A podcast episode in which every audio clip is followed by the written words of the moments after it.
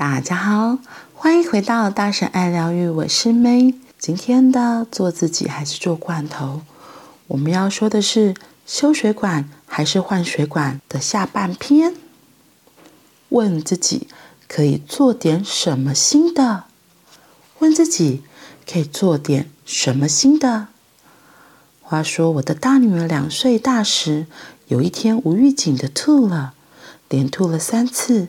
原本一看到孩子生病就会慌乱的我，想起了灵性层次很高的前辈照顾他儿子时的安稳。于是我跟自己说：“来，来试试看，来传递很单纯、很单纯的爱给我心爱的孩子。”于是半夜两点，我在黑暗中抱起因为人生第一次吐而很害怕的女儿，充满爱的。拥他在怀里，轻轻柔柔、稳稳的跟他说：“晚安，你，爸爸爱你，爸爸好爱你，爸爸好心疼你，爸爸抱着你，照顾你。”出乎意料之外的，害怕的小妹妹原本凄厉的哭声，可能因为爸爸的安在与流动的爱，慢慢、慢慢的。变小声，变成啜泣，然后安静地把头靠在我的胸膛。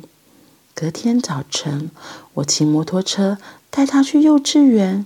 原本以为经过一夜折腾之后，女儿很可能会哭着不要进幼幼班教室。有意思的是，可能因为昨夜我们夫妻俩一起合作了，给小妹妹。挺不错的承接，可能是我抱着女儿的时候给出的爱很专注。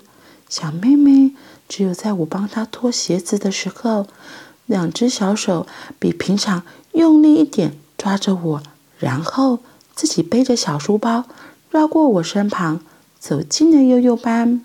两位疼爱她的老师和我都异口同声地说：“黄阿念，你好棒哦！”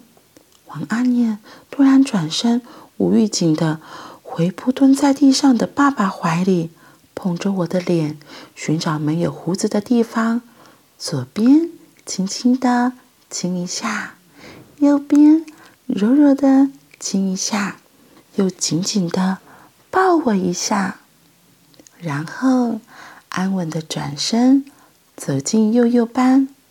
这孩子。学会了爸爸妈妈用一辈子的时间才学会的事情，用带着爱的连结来说再见，而不是我们从小学会的透过冲突与疏离来说再见。骑着摩托车离开幼幼班，我突然觉得今天的阳光特别美。于是那个夜晚，这个早晨，我看着门前广阔的土地。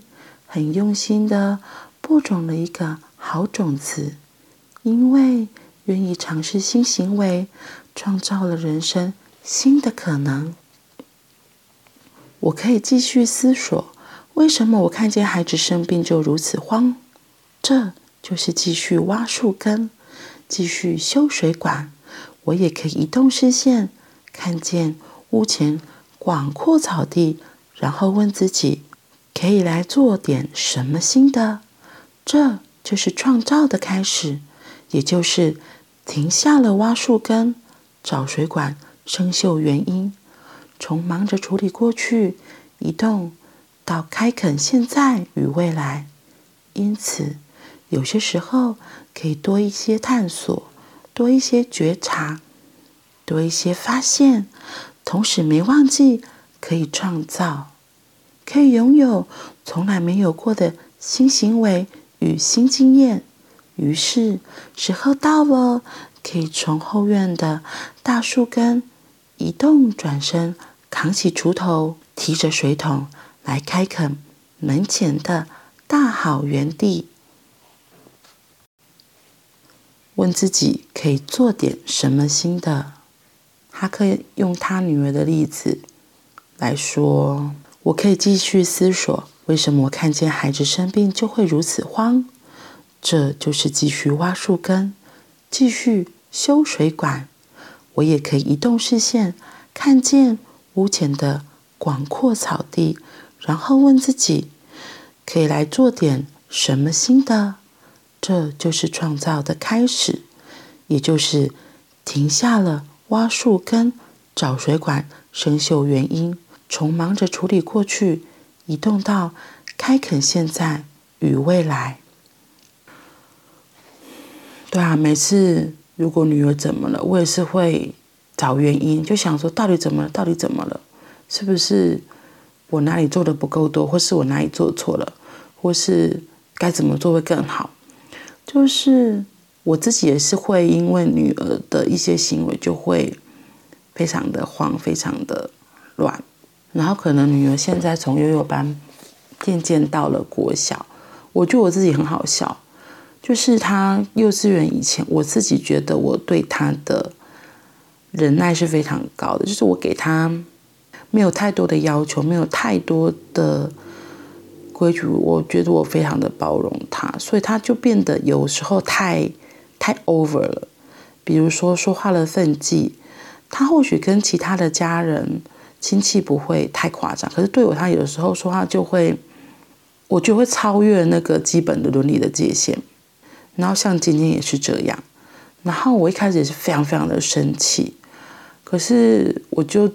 觉得说不行，我觉得我要好好的跟他说说我自己的感受，因为我以前可能就是冷处理，就是不讲话，对，然后或者是就是用以前父母亲的方式，用维权的方式来对付他，可是我就觉得这样真的，我觉得好累，然后我觉得这样行不通，所以我今天就是好好的跟他讲，就跟他分享我心里面的感受是什么。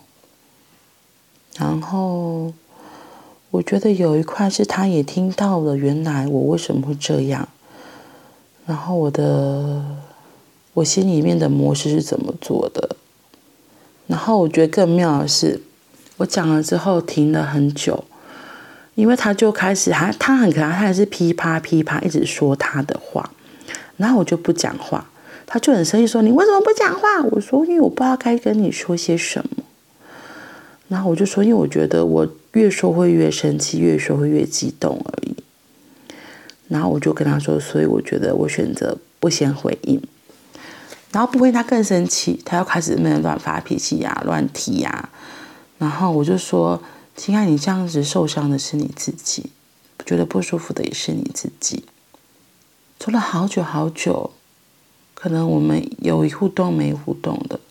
然后我突然就是都没讲，话就一直啪啪啪，他就开始说很多很多，到最后他突然很无辜的冒出了一句，我真的从来没有听他讲过。他说：“我就是嫌他笨。”哇，我吓了一大跳。我说：“啊？”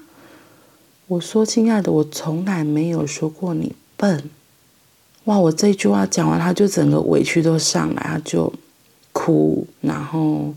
就很激动，我就说：“亲爱的，妈妈觉得你非常的聪明，妈妈从来都没有觉得你笨。”我说：“你是我的宝贝，妈妈是妈妈是真的打从心里里觉得你非常的聪明，那就是因为你非常的聪明，所以妈妈觉得我不知道，有时候会对你，我不知道该怎么办。